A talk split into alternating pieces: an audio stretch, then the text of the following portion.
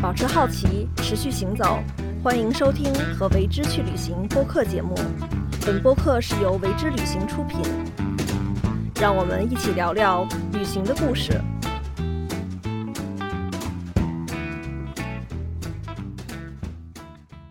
大家好，又到了和为之去旅行播客节目，我是宗轩。今天我们要讨论的一个话题叫做可持续性旅行。可能大家经常会看到，呃，可持续性发展这几个字。好，那什么是可持续性旅行呢？我们今天请来的嘉宾啊，叫董俊，我会和他一起来讨论这个问题。嗯，董俊你好，大家好，我是董俊。嗯，董俊，还是在节目开始之前，请你向大家更多的介绍一下自己。呃。大家好，我我呢现在是在一本旅游杂志工作，《新旅行》杂志，然后我是这个杂志的执行主编。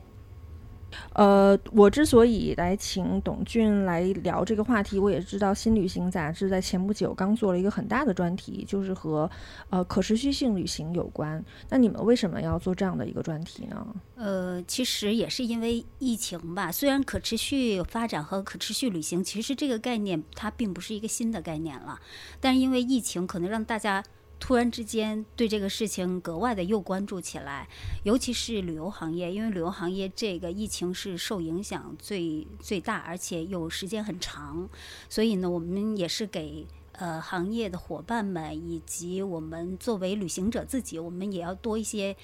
这种正能量的一个信心，然后呢，也是同时也是提醒大家，我们其实要更关注这个呃，这个世界本身的发展是需要可持续的。对对，因为除了疫情之外，然后可能对于气候变化这样的议题，然后发现呃，这个已经不是说一件遥远的事情，就是发生在我们身边的一个可见的变化了。没错，对，就是我们现在是怎么去界定可持续性旅行这个概念的呢？其实可持续旅行吧，它听着都是挺笼统的，但事实上它其实是可以可可以可以很具体的，因为什么呢？它具体到就是，比如你选择什么样的交通工具，你选择什么样的住宿环境，以及你的呃呃那个餐食，然后你的行程体验的这种选择，全都它都跟可持续旅行是相关的，包括你自己，就是我们。呃，通常认为的一些呃比较环保的这种行为方式，比如不用酒店的一次性拖鞋呀，然后也尽量的少用就是这种一次性牙刷，然后都自己带水杯，对吧？这这也算，只不过它是在一个更大的一个概念里的说法。对对，嗯，在做这个节目之前呢，我也查了一些专业的书籍，有一个写的很。简短明确的一个定义，我觉得可以在这里分享一下。他就说，可持续性旅行不光是满足了我们当下的一种旅行需求，然后它还要去满足呃未来的人，我们的后代的生活发展。那么它会体现在。呃，社会的、经济的、文化的，当然也在包括生态的层面。所以，我们今天在讨论这件事情的时候啊，那可能我们要分两个部分，一个是跟社会人文的部分，然后还有一跟生态环境的部分。对对，没错。嗯嗯，刚才你提到了就是消费者的一个旅行选择，我觉得还有很重要的就是作为一个旅行的服务商，我们也要去把可持续性的。嗯，这种理念贯穿到我们的服务当中，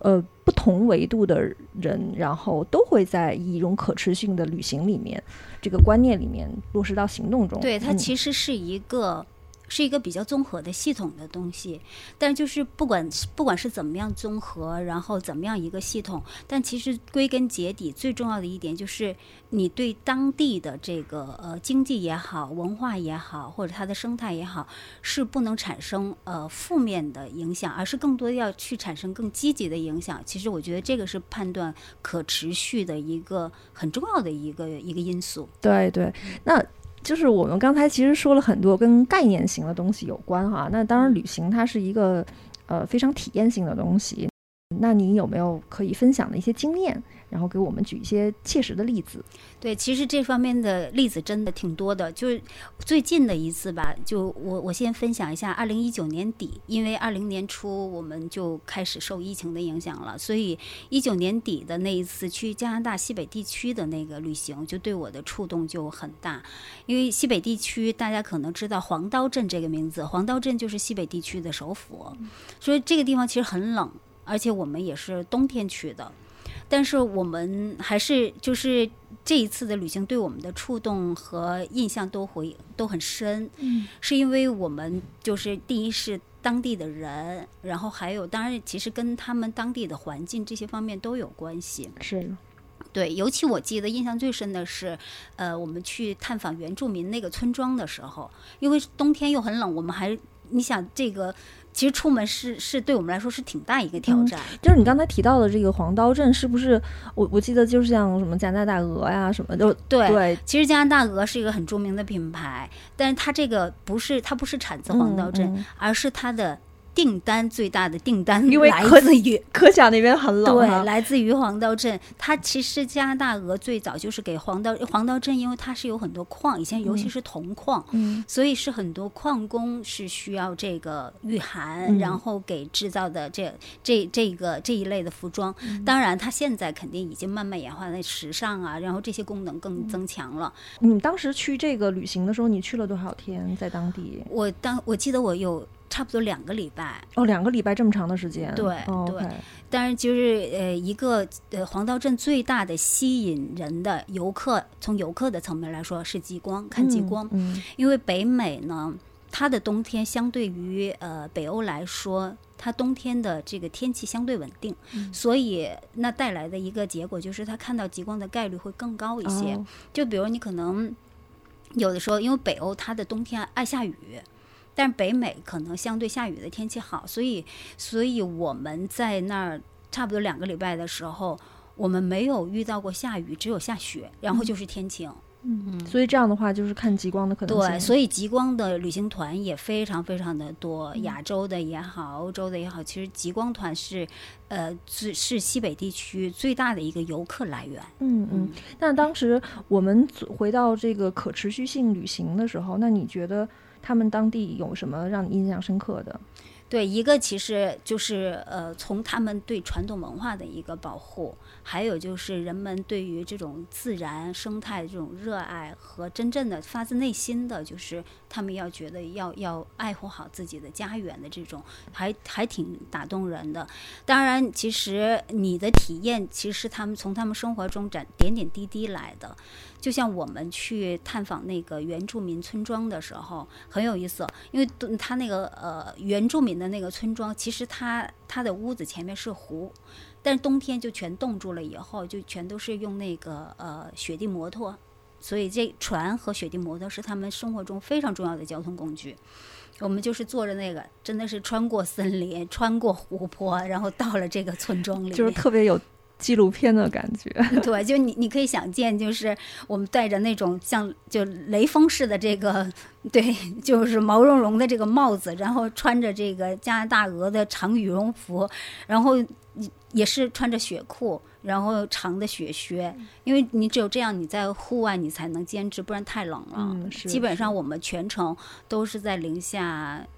零下三十度左右吧，因为我们到的那天零下二十多度，他们当地人都说这个天已经算暖和的了。哦，嗯嗯，对对。然后你因为你刚才提到了，就是看到原住民，那都发生了什么？对，其实什么？呃，他们生活，嗯，其实不可避免的会受到现代生活的影响。所以，尽管他们也有像以前住的，就是呃，在游牧的时候用的那些帐篷，尖顶的这样搭的这个帐篷，用木头这样串起来，用鹿皮。但是，它其实大部分的生活已经是现代的这个房子，让他们保留了一些生活方式。就比如我们在那儿看到，我开始进去就看到一一面小鼓，然后我就问他这个这个鼓是做什么用的？是鹿皮。做的叫鹿皮鼓，他说他，然后几个人就跟我们来演示。他说这是我们，比如说节日庆典呀，或者大家几个部落的人聚会的时候玩游戏用的。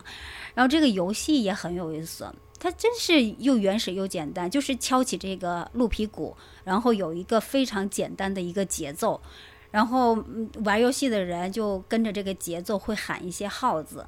然后那个游戏呢，其实也是特别简单的，就是你你猜这个我手里的东西在哪只手里，对，他首先就会跟你演示一下，你看我手里有这样一个东西，然后就开始用一些花式动作，随着这个鼓的节奏和这个和这个韵律，然后你的手不断的换动作，然后最后停下来的时候，让你猜猜在我在哪只手，就是感觉呃，像有很多障眼法，对，然后他们会就是身体就像跳舞一样，他有很多很多的肢体动作，但都是呃，他们玩游戏的人都是半跪着，但是你的手是可以怎么样动都可以。嗯好，呃最后猜赢了的可能就比如说呃就有奖励，然后输了的可能要罚酒，或者是因为在他们最早的时候，他们是以物易易物的这样的一种交易方式。那你输了的，你可能对方想要那东西，你得给人家；然后赢了，你就可以免费拿到这个，哦，这个还挺很有意意思。对对对，因为很难想象，就是现在人们还还是有人用这种方式而且他们说，即便是到现在，他们聚会的时候，这样的游戏他们可以不间断的玩四天四夜。所以它这是一个真实还存在的一种生活方式，这很难得。哎，那我想了解，你跟他们一起玩了吗？呃，我问了，但是他们说我们这个游戏女性不能参与，所以很遗憾。哦，所以他是那当地的女性或者小朋友有什么其他的娱乐方式？对，就是当地的女性和小朋友，其实他们就可能是其他的比较适合他们的那种活动，就比如说可能是呃女性他们会呃有织毛衣，然后是其他其实跟家务更相关，小孩子就随就无所谓，他们小孩子就在一起怎么玩都可以，嗯，对。嗯，那还挺有意思的。对，他们的小孩很自由，嗯嗯，嗯，那就是除了这种呃人文的。呃，你还有没有看到其他让你就在当地其他看到会让你很感动的事情？对，其实还有就是他当地，比如说他还有一个一直保持着一个传统捕鱼的一个方式的一个渔夫，那在当地他已经是名人了。因为我们现在捕鱼吧，因为它这个冬天是湖湖都已经封住了，但夏天的话，很多其实如果当地的捕鱼，大大部分都是直接或者是用网，或者是用其他。但这个这个渔夫他还是用传统的鱼钩，然后冬天的时候呢，就把这个其实就是冰钓，就是更像冰钓的一种，但是他会把它，就是他常年都保持这样传统的一个捕鱼方式，就你会觉得，嗯，就是能一直用这样的方式来生活的人。呃，还是挺少见的了，嗯，对，就包括还有我们的我们的向导，他其实是魁北克省的，但是他来到西北地区之后，就觉得这个地方的自然特别吸引他，他也特别喜欢，他就留下来了。然后就做向导，夏天的时候呢，就带着客人去西北地区的那些，就是沿河而上，然后去划独木舟。这个划独木舟，它不是像我们说你就体验两个小时这种，它是要划有的时候两个礼拜，然后沿途去看这些森林、湖泊的一些动物啊，然后体验这种跟大自然特别亲密接触这种感受。对，嗯，哦，我觉得如果能够，呃，在划独木舟两个星期这么长的时间的话，其实那个对于身心的考验以及那种历练还是蛮强烈的。对，是，其实因为毕竟你在河流里头，可能也会遇到一些一些状况，然后你上岸之后，所有的这个事情，你包括你可能要搭帐篷，对吧？然后要生火，然后你要解解决这种生活现实的这种吃喝拉撒睡的这个问题，其实挑挑战是蛮大的。但是，嗯，怎么讲，就是热爱自然的人，他很享受。对对对，就是挑战是这个他享受的一部分。对，没错，就包括这个向导他自己就非常非常享受这种。他跟我说，他几乎是常年住帐篷的那种。他说，觉得住帐篷是可以跟自然，就是直接就是住在自然里的那样的感受。他很享受，哪怕是冬天。我说，冬天这么冷，他也能住吗？他说，他习惯了。对，而且也是每个人他。算是对生活的不同选择，也是、嗯因为他对、对这个生活的要求和对世界的判断不一样，他选择也不一样。就包括我们这个向导，他曾经就是花了两天的时间，带着我们在西北地区的那个一号公路还是三号公路上，我们就去寻找北美野牛，因为北美野牛其实是北美一种呃独有的这种动物物种。冬天也不是一个它活活动最活跃的一个季节，但是因为他特别希望客人能够呃能够亲眼看到他们这儿特有的一种动物，所以带着我们。但真的我们在这个公路上奔驰了两天，在最后真是功夫不负有心人，我们。最后我们快要放弃的时候，因为天也快黑了，嗯，然后我们甚至就是还用了无人机去在森林里面去寻找，看能不能看到北美野牛，但是最后竟然是在路边上就看到呃两三头，就很不经意的，对，就特别不经意。嗯，当然，其实我们是我们的向导首先发现了，他远远的看到那个野牛出现，然后他特别特别激动的跟我们说，他说他来了，他来了，然后我们大家都都。也是特别激动的跑到这一边的窗户去看野牛的样子。其实野牛样子长得并没有多帅，因为它就是很黑，然后很大，然后像一座小山一样。对，但是就你还是觉得亲眼看到和在呃视频啊或者是图片上看到的感受是完全不同的。当时他们那个野牛看到你们什么样啊？它其实是很平静，因为这是这是在公路边上，它已经完全习惯了，它也并不 care 我们。只是可能，嗯，看着我们的车离它越来越近的时候，它可能往这个森林那边再靠一靠，然后慢慢慢慢就就消失在林子里了。嗯，那是几头野牛？三头吧，好像两个大的，一个小的，我觉得可能是一家人。哦，那你们当时看到之后，你什么反应？对你就是你觉得很新奇啊！你首先这个动物你也从来没见过，然后见到之后呢，嗯，你你也知道，首先知道它什么样子。在图片上肯定大家是见过的，可是见图片和看真的啊还是不一样，感受完全不同。是因为你在实地的体验和你看这些视频和影像的资料是不一样的。那其实这也是旅行的意义之一嘛。不然的话，那你如果只是看视频和看图片就能满足，那但人大可不必出门了。是的，是的，嗯，你知道，就是刚才你提到了这个，呃，这种少数族裔的一些。呃，生活方式，然后我就想起我多年前去秘鲁的时候，在滴滴嘎嘎湖，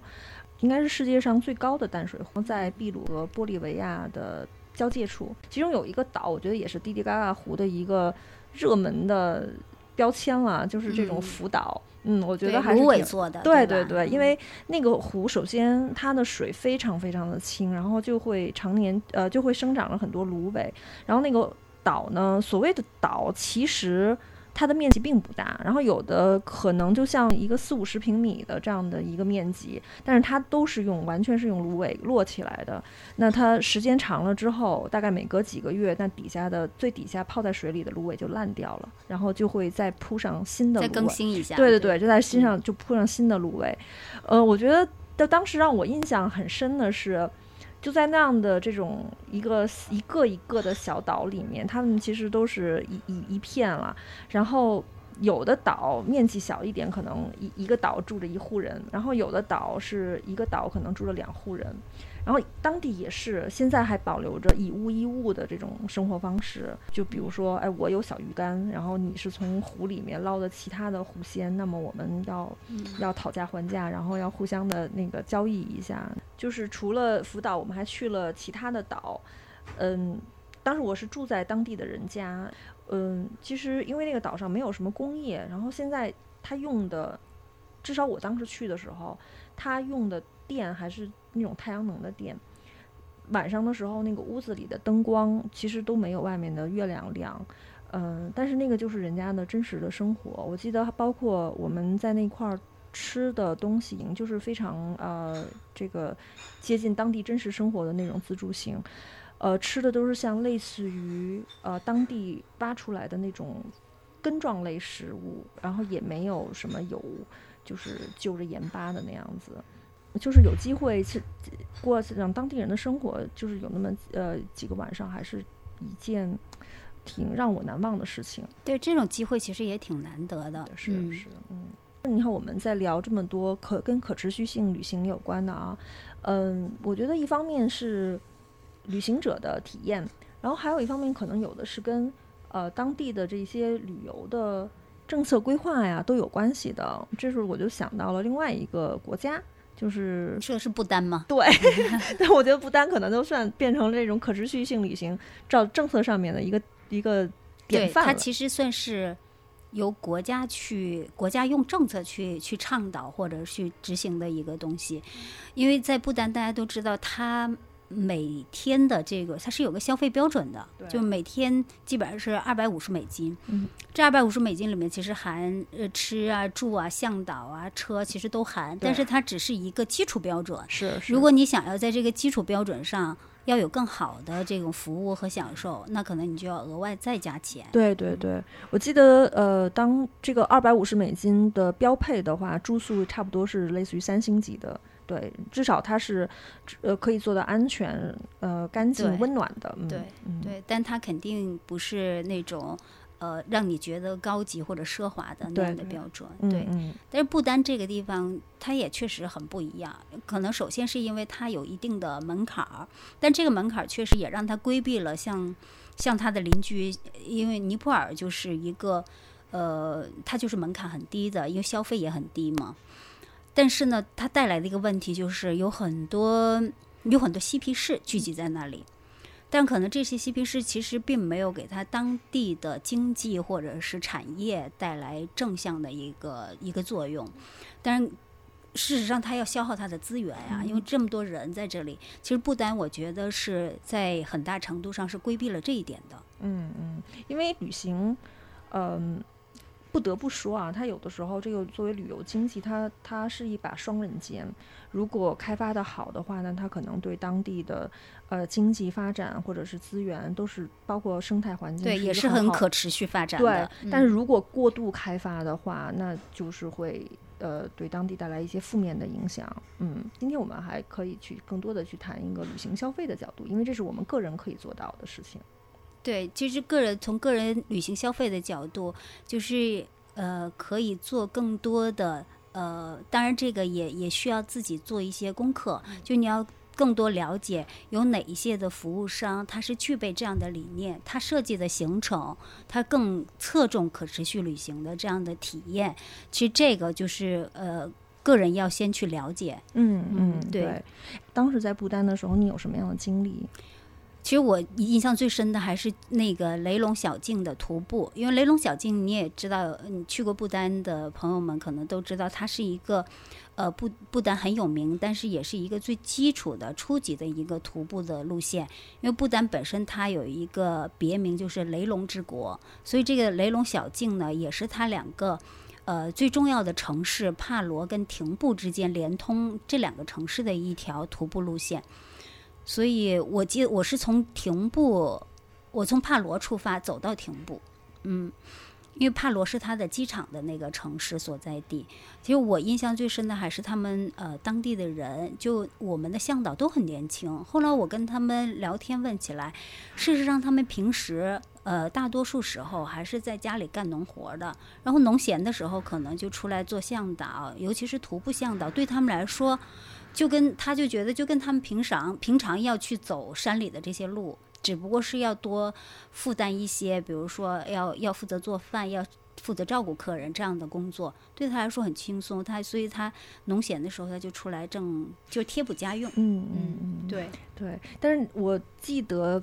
就据我了解，就是这条徒步的路线其实还蛮难的。对，它其实没有一个。真正的那种铺装的路线，或者像是有一些很多国家可能都是那些呃栈道，然后你它其实你可以按照它的那个走，它完全是需要向导带着这种就是山里的这种山路，像他们平时这些 呃当地的人是怎么走这些地儿的就怎么走，要是一下雨，可能这个路就就一片泥泞。像我们就是四天，我们是三晚四天，其中三天都下雨。对，然后真的是一身的泥泞，但是我就觉得他们那些向导的心态都特别好。但是首先也他们可能对这个环境啊、气候他也习惯，而且呢，对他来说下雨不是很正常吗？但对于游客来说，我到不丹我可能一共就十天的时间，然后有三天下雨，就可能感觉这个旅行的体验会打折扣。但事实上，我觉得最后其实也是我我到目前。我想，我这一辈子也不会忘记的吧。就是我们每天我们都要搭帐篷，然后最后一天是在一个高山湖泊的边上。然后那天早上，我打开帐篷出来的时候，真的天放晴了，那一刻你就看喜马拉雅的群山，真的在你眼前一字排开，然后那个朝阳的金光打在这个群山的顶上，然后四下一片静谧，然后你就你你都已经震惊的，就是你想大声喊都喊不出来，是因为你已经被惊呆了。嗯，就是一个很就甚至甚至已经忘记什么拿相机啊、拿手机，都已经忘了，就是你被眼前这一幕就镇住了，就是那种感觉。哦所以，我这会儿好羡慕你，对，因为我自己去不丹的时候，我是在呃有一年的冬天一月份的时候，嗯、它我是经历过一次当地的下雪，那也很美。是的，是的，然后呃，因为它虽说海拔很高，但是它。这个整体的气温并没有很低，就不像甚至于没有北京的那种寒冷。对，它比较湿润，其实对对，所以它的雪就是包括那个空气，我现在还记得，就是那种空气的清新和湿润感。然后也是，呃，我早上起来一睁眼，然后就看到整个城市，然后都是在这个雪呃雪里面，然后覆盖着，一路上都是一个雪景，然后就是再有那种静谧感。嗯嗯，那特别美。我去的时候是秋天，那山谷里面全就是一片一片金黄的稻田，嗯，也很美。就是它是的是的是不一样的，嗯，就是四季都有它的风景。是，尤其是当我们去做这种跟自然有关的旅行的时候，呃，那真的会发现人在这里面是一个，就是没有。呃，干预性会特别小，就是说，我们要有一种心态是，哎，既来之则安之，就是你看到了什么，经历到了什么，那可能就是你最好的当下。对，其实你肯定不能，你不能去干预它、破坏它，肯定这个，我觉得就是不管是什么时候的旅行，都不应该这样做，就是你要尊重它本来的样子。是的，是的。如果要是遇到了一些啊、不如意的天气的时候，你也也可能就是对，就是后接来受这一点。对你后来其实回头一想，你如果没有那三天的雨，你可能就没有第四天那样那样震撼的美景出现。是，对，嗯，而且我觉得他们当地人那种那种心态和呃那种生活的态度，我也挺有感触的。就是带我们的有一个呃小孩儿，其实因为他确实他们确实都很年轻，嗯，他就是。除了帮我们做任何做服务工作之外，他也不会说我过于热情的去跟你接近或者怎么不会。但是人人家就是一路呃在我走在我们前面或后面不说话的时候，他就一直就念经，你能听着哦他在念经。嗯对，其实他们的信仰还是对他们的这种心理的状态影响也会挺大的。包括就是到最后都结束了，我们就是旅行的习惯，大家也都会付小费嘛。他们拿到小费是很高兴，但是他们觉得更高兴的是，他们终于又可以回家跟父母见面了，又可以跟家里人团聚了。嗯，真是嗯可爱。对，嗯，那就是我们还是再回来再说这个可持续性旅行啊，因为可持续性旅行其中有一个很大部分就是对于当地的文化的、社会的、经济的支持。那你在你的这个经验当中遇到过这样的项目吗？应该算有吧。其实你，我觉得就像比如说，呃，你你在当地，就打比方在不丹，你选择这样的徒步的，其实就是对当地的一个呃这种各个方面的一个支持和选择。因为你想，你你去走这样呃一个，它是一个徒步线路，你不产生任何就是碳排放的这样的，它嗯就完全是一个自然的。但同时，因为你需要这种服务人员，你又支持了当地的这种经济。对吧？然后你自己其实你也感受了不丹特别好的这种自然和生态的这种美景，然后你自己又体验了你你去徒步整个过程的一个感受。其实其实就是我觉得这就是一种选择，就包括我们最后走到嗯走到山下的时候，因为我们从从帕罗走到廷布四天，呃最后一天我们从大概海拔四千多要下到廷布，呃我记得我走进那个。那个那个酒店大堂的时候，真的真的因为下雨摔的真的一身的都是泥，然后穿着那个户外的，你想那个徒步鞋上面全是泥。我走进那个大堂，我特别抱歉，我还跟跟那个大堂的人说，我说我我实在不好意思，我说我这样一身的就到了酒店，但是我订了当晚的这个酒店的这个房间。那酒店的人当时特别热情跟我说说没有关系，我们都为你骄傲。啊，好棒！对你当时特别感动。对，因为这个是他特别自然的反应。对，然后他也觉得就是呃，对于他来说，呃，他们都很认同，就是。他觉得你这么深入的去体验不丹，因为徒步其实是体验一个地方，尤其是自然最最深入、最直接的一个一个办法，对一个方式。然后呢，他又觉得你其实给我们你自己也也也体验了这种旅行的，呃，算是徒步的一个整个的过程。然后呢，其实对他们来说，他们也很认同这种，这算是一个价值。嗯，是的，是的。还有一些呃旅行的项目，可能听起来是，就是可能跟我们传统意义上的那个旅行不太一样。比如说，呃，我去过葡萄牙深山上里面的一个羊毛毡工厂，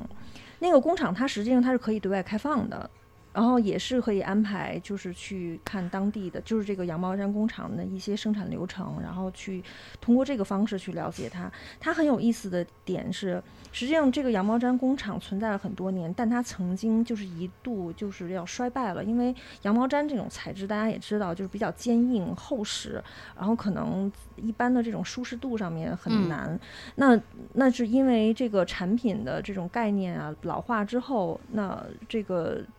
就是销路降低，那这羊毛毡工厂几乎就是要倒闭了。后来呢，有两个，其实有两个里斯本的一对夫妇，他们是本来是在里斯本是做金融行业的，然后但是他们喜欢在呃葡萄牙登山，就认识了，就知道了这个工厂，遇到了这个工厂。后来他们把这个工厂给买下来了。包括请了设计师、面料设计师、产品设计师、家装设计师、玩具设计师、颜色设计师，就请了很多设计师，然后重新去更新他们的这个产品，比如说颜色上面，然后材质的这种构成上面，还有很多细节上面哈，那就一下子就打开了销路，然后就发现羊毛毡可以做。呃，可以做建筑的材料，比如说它可以做这种隔音啊、防火的这种材料，然后可以做这种室内装饰的材料，然后可以做衣服，可以做很多东西，然后一下子就把这个工厂给盘活了。那我们去的时候就会发现，哎，就在这样的一个深山里面的一个工厂，然后它还保留着，我记得是有三条生产线，有一条还是一九三零年从。就是一九三零年代从比利时进口的一条生产线，然后一直到当下很先进的这种生产线，其实它不大，然后但是我觉得很很好的是，你能够看到，就是他们对自己的一些传统的，然后既有传承，然后有。创新的这一点，嗯，对，这个其实是可持续发展非常重要的一点。对，因为有一些传统的东西，你要不断的赋予它新的活力，不然它可能呃就是原来的那个状态，它跟当下的这个环境已经没有那么契合了。那你怎么样要要注入新的元素，赋予它新的这种生命和活力，这个是很重要的。对对对，而且我觉得我。就是在旅行当中，实际上我很感兴趣的一点，就是如何通过这种创新，而不是说一个单纯的像呃像把它变成一个活化石一样，呃给它放在博物馆里，它是真的是让它有了一个新生，能够融入当下的这种生活。没错，这个其实你让我想到，就去年冬天的时候，我去那个甘肃有一个有一个地方叫东乡。东乡其实是一个民族，就本身东乡是叫东乡东乡族，但我们就简称它东乡。然后在那儿呢，它其实是一个蒙回汉三个民族混合而成的这么一个一个民族，它历史也其实挺悠久的，因为它是当年成吉思汗然后西征之后，呃回返，然后部队走到这儿。然后可能就有一些部队就在这驻扎下来，然后慢慢慢慢就是繁衍生息，然后形成了这样的一个民族。所以他这个民族的信仰的也也还是伊斯兰教，但是它不是呃维吾尔族，也不是回族，而是东乡族。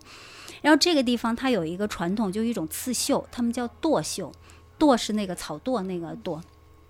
它这个剁绣呢，就比江苏啊，他们这些苏绣、湘绣都不都是平的嘛，很精致。它那个剁绣就会显得就是有那种西部的粗犷感，因为它的质感是有点毛茸茸，然后是跟那个平面有点突出出来，所以叫剁嘛。就是，然后这个呢，那其实当地的那些妇女从小就要学习，因为他们呃当地的传统是妇女是不工作，然后就要在家操持家务，然后这种呃刺绣相当于就是一种女红嘛，所以她从小都要学的。然后后来呢，嗯，有一个女孩九零后的，她呢在兰州上学，然后上学之后，因为她家她家里可能是算当地就是条件还不错的，去了兰州上学。很多年之后，他也回到回到家家乡，然后就发现他这个小时候一块玩的这些同伴们也没有什么事做，因为女孩子她们也不工作，那可能就是经济状况也没有那么好，因为东乡本身也之前也是国家级的一个贫困县，本身他在他在黄土高原上，确实交通啊、环境啊这些也都没有那么的好，然后这个姑娘就回去想了之后，她叫马潇潇，对。然后想，他就想我要怎么去帮我这些姐妹们，然后要让他们改变这种生活。然后他就用他在兰州的一些资源，然后呢就开始就成立工作室，然后呢请一些设计师，也就像你说的这个葡萄牙的这个工厂一样。然后可能他们没有生产线，因为他其实是想要把这些，呃，就是他的姐妹们以及就是更多的女性加入到这个，其实他们完全还是纯手工的。所以你想，这是一个非常非常散落在不同地方的一个工作模式，所以他只能他说他最初的时候特别难，他就是把他跟设计师，比如说设计好，然后要怎么样，然后呢就要挨个挨个送到这些绣娘的家里，而且有些地方他说有些地方最远的他开车要开三四个小时，送到他家里之后跟他说清楚这个绣的要求，然后颜色，然后这种工艺的要求搭配。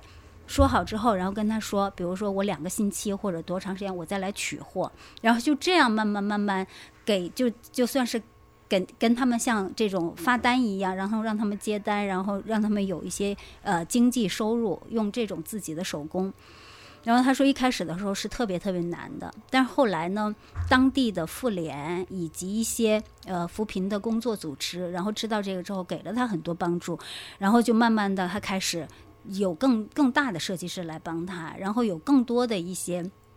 机构来给他一些呃基础的资助，然后包括最近他们还跟那个嗯，就是北京就是服装学院的老师来合作一些跟服装品牌的合作，比如因为在服装品牌上你可以运用这些刺绣的元素，所以他就开始慢慢跟这些。作品就赋予了一些新的生命，包括他也跟绣娘们提出来要做培训，就是你以前传统的这个手法，你需要如果我现在的这个产品需要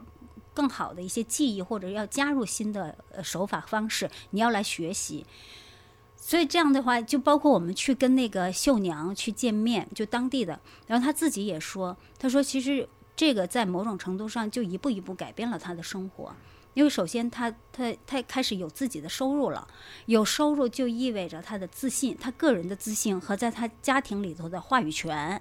这个就是你对当地，而且他也更愿意自己去在这个方面，比如说技术上，他更多的去钻研。其实对这个刺绣本身就是一种新的一个传承了。嗯，我觉得这个故事特别好啊，都是不是叫故事，是这个案例特别的好，而且我觉得这里面。呃，可以，我我我我觉得可以从两个层面看，一个是这个项目本身，它不是一个旅行项目，因为它本身不是一个为了旅行而开发的项目，它是一个就算是一个可持续性发展的一个领域里面的。但是如果我们作为旅行者的话，我不知道这个项有没有可能去，比如拜访他们的中心。他他其实这样，我觉得如果比如说你支持他这个，你完全可以购买他们的产品，因为他们其实是有不同的产品，比如说他有特别传统的手法做的。一些呃布兜，或者是那种就是呃呃孩小孩子穿的那种呃呃那种叫什么，也是像那个小小布兜一样的那种。然后呢，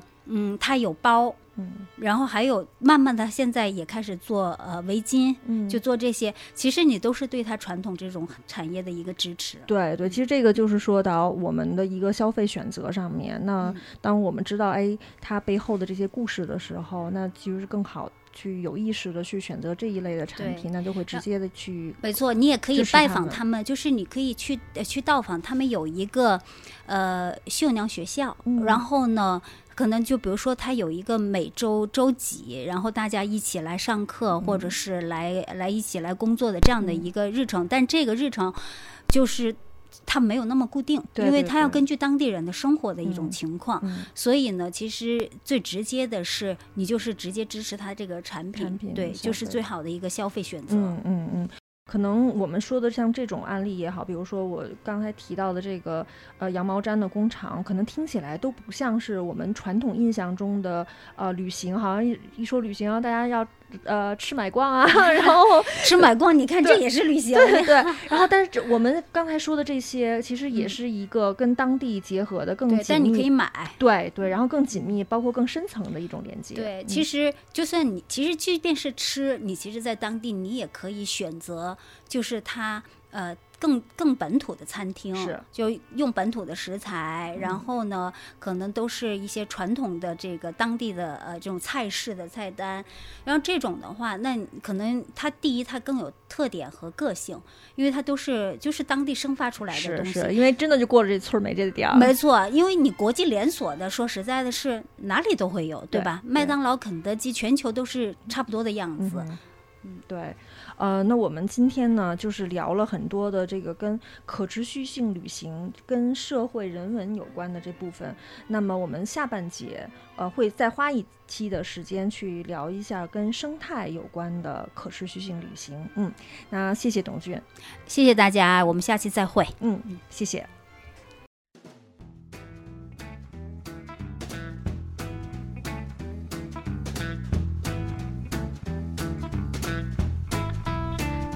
感谢嘉宾的分享，也谢谢你的倾听。欢迎关注“为之旅行”微信公众号，了解更多播客内容。让我们保持好奇，持续行走，和为之去旅行。我是宗轩，我们下期再见。